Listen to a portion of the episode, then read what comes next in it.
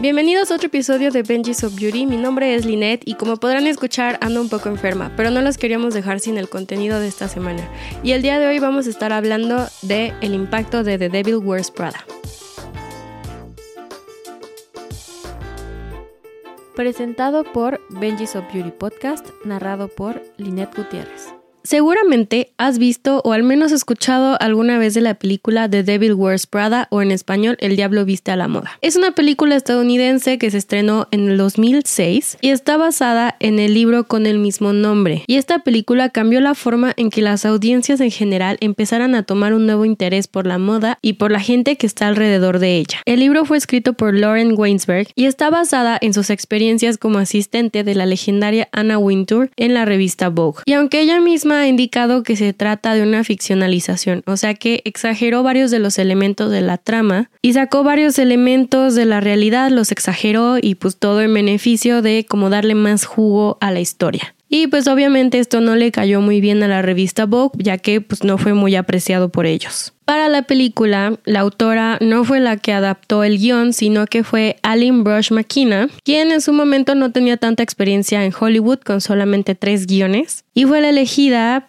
porque buscaban hacer un guion que saliera de lo convencional y ella supo perfectamente cómo añadir el agudo, inteligente e irreverente humor que caracteriza a la película. Si ustedes la han visto saben que hay bromas que pueden ser incluso de humor negro, pero es un humor muy inteligente y muy adaptado al contexto en el cual se desarrolla esta trama. Fue dirigida por David Frankel, quien había trabajado en algunos capítulos de la serie Sex and the City, y junto con el cinefotógrafo Florian Ballhaus y la diseñadora de vestuario Patricia Field, crearon esta película protagonizada por Meryl Streep y Anne Hathaway. Y obviamente esta película fue un éxito alrededor del mundo y se volvió un referente cultural tanto en la moda como en la industria del cine. Y como dato curioso, esta película logró recuperar 10 veces lo que se le invirtió para hacerla. Obviamente a la gente le encantó la visión de la cinta, cómo retratan la vida de un asistente en un mundo tan glamuroso y todo lo que esto implica. Y aunque la película no esté tan apegada a la realidad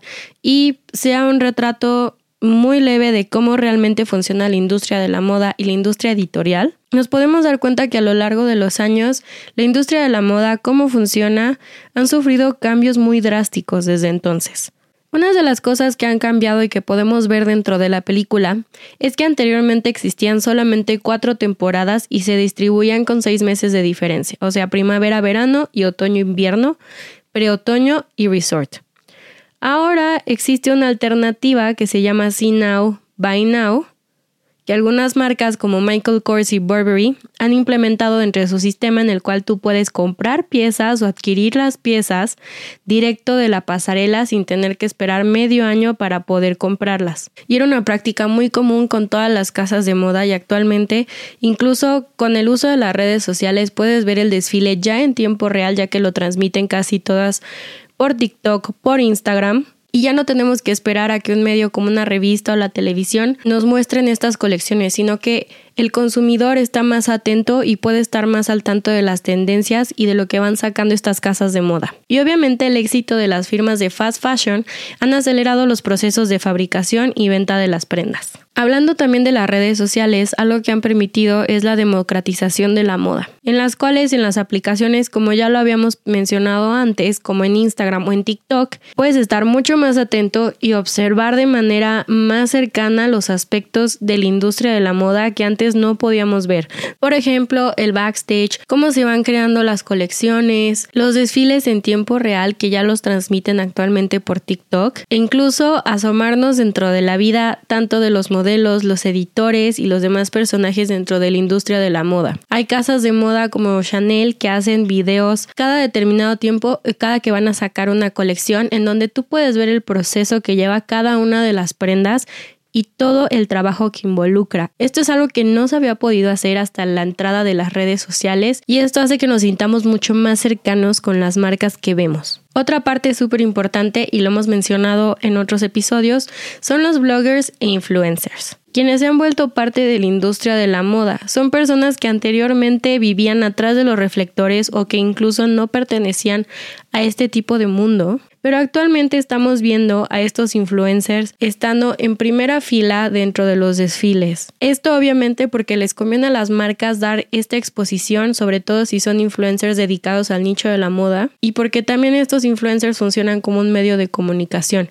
Les permite que la gente pueda estar posteando en redes sociales y compartiendo en tiempo real qué es lo que está pasando, qué es lo que están viendo, compartir opiniones sobre la marca y obviamente esto es publicidad. Hay un gran debate sobre si los influencers deberían de estar en primera fila o deberían de participar incluso de los desfiles, de estar presentes en ellos, pero bueno, esto es un debate que se los dejamos a ustedes. Nos pueden dejar en los comentarios si ustedes están de acuerdo o no. Y regresando a la película, gracias a ella surgió el culto a la figura de la editora de moda. Anna Wintour, la persona en la cual se basó el personaje de Miranda Priestley, Grace Coddington, entre otras editoras se convirtieron en ídolos para personas que no están dentro de la industria de la moda. E incluso permitió dar exposición al trabajo de otras personas como Diana Vreeland, quien, lo hablamos en el episodio pasado, fue editora de Vogue por un tiempo muy corto, pero permitió darle visibilidad a su trabajo dentro de la industria de la moda y darle reconocimiento al trabajo de todas esas personas que normalmente no veríamos. También gracias a esta película se popularizaron los fashion films y los documentales de moda. Después de que se estrenara en el 2006, la revista Vogue comenzó a filmar el documental The September Issue, el cual hace el seguimiento de cómo funciona el proceso editorial en Vogue para sacar una revista y cuál es el papel específico que tiene tanto Anna Wintour como los demás editores de la revista. Y obviamente esta se convirtió en una película de culto y dio pie a que se realizaran otros documentales, tanto de modelos como diseñadores, editores de moda y diferentes aspectos de esta industria. Aquí les dejamos unas recomendaciones por si quieren ir a verlas.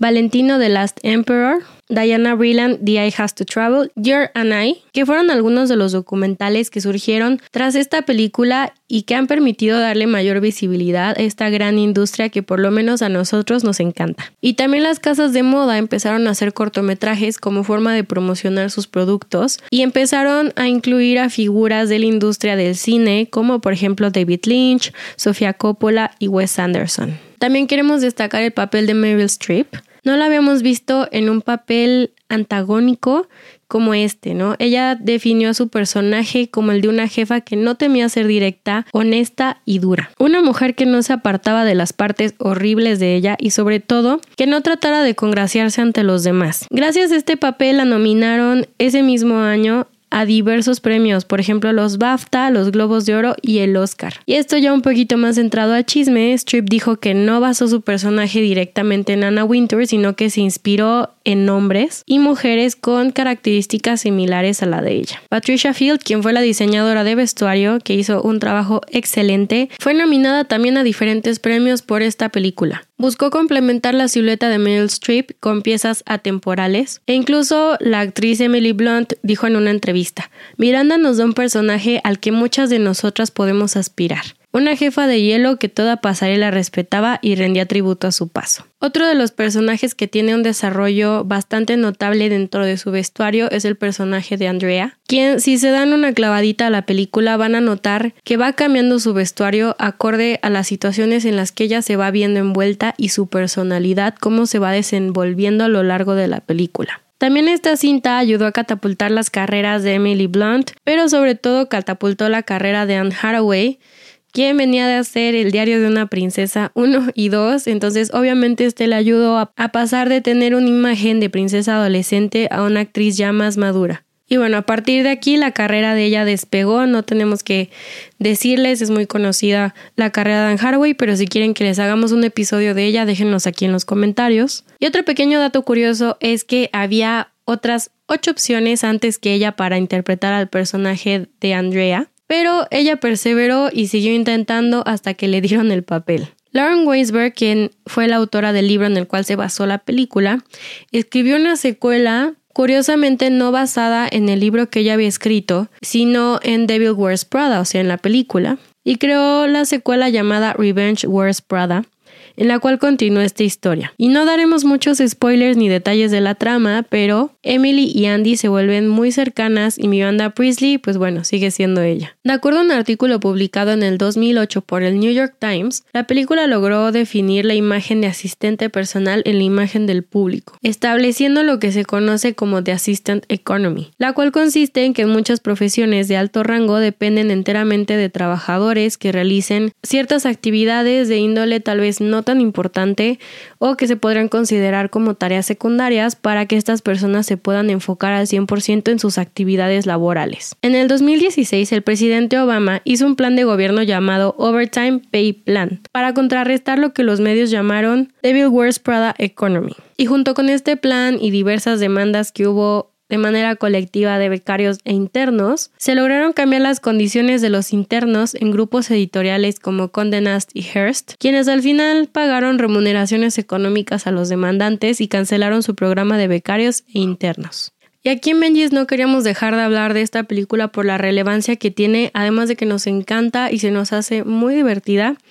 Solamente si quieren sentarse un ratito a distraerse, a pensar en otra cosa, se las recomendamos mucho si no la han visto y para que puedan aprender sobre cómo funciona el mundo editorial. Eso fue todo por el episodio del día de hoy. Déjenos en los comentarios qué opinan ustedes de esta película, si les gusta, si no les gusta. Y recuerden que nos pueden escuchar en Spotify. Recuerden seguirnos también aquí en YouTube y en nuestras redes sociales en donde publicamos contenido todos los días. Nos vemos en un siguiente episodio y muchas gracias.